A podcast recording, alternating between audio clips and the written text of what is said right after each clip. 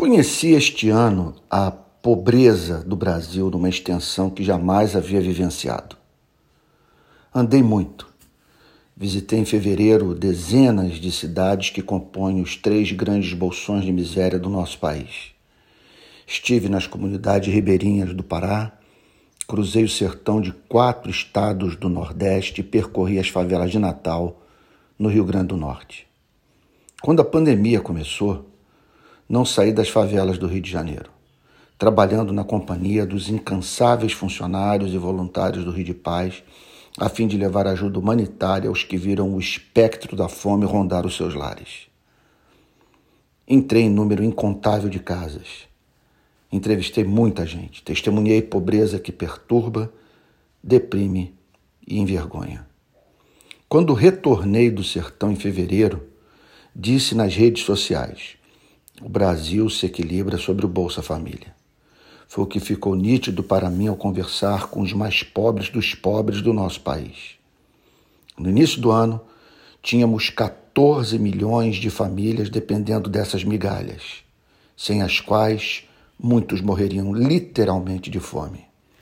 Com a pandemia e a consequente onda de desemprego em massa, o governo federal, sob pressão da sociedade e do Congresso Nacional, passou a socorrer 60 milhões de desempregados, deixando assim de gastar 32 bilhões de reais por ano com Bolsa Família para desembolsar 51 bilhões de reais por mês, a fim de evitar o caos completo.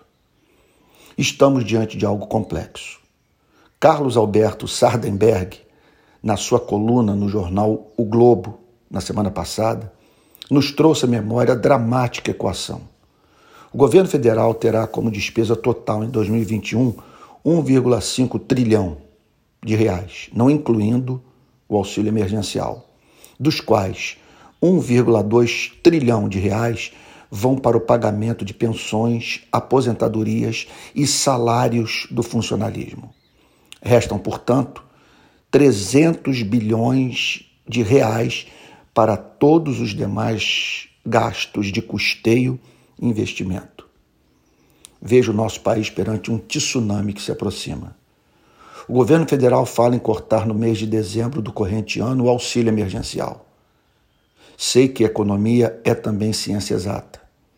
Os números que eu acabei de mencionar têm de ser encarados por nós. Porém, é minha responsabilidade como cidadão que atua na ponta dizer: não ousem estabelecer um prazo final para esse programa de transferência de renda sem que a taxa de desemprego desabe. Teremos fome, revolta, crise política que nos remeterá para um drama social jamais vivido na história da nossa nação, cuja cultura tem como característica deixar para fazer amanhã o que pode ser feito hoje ainda mais quando o que pode e deve ser feito hoje diz respeito à vida dos necessitados.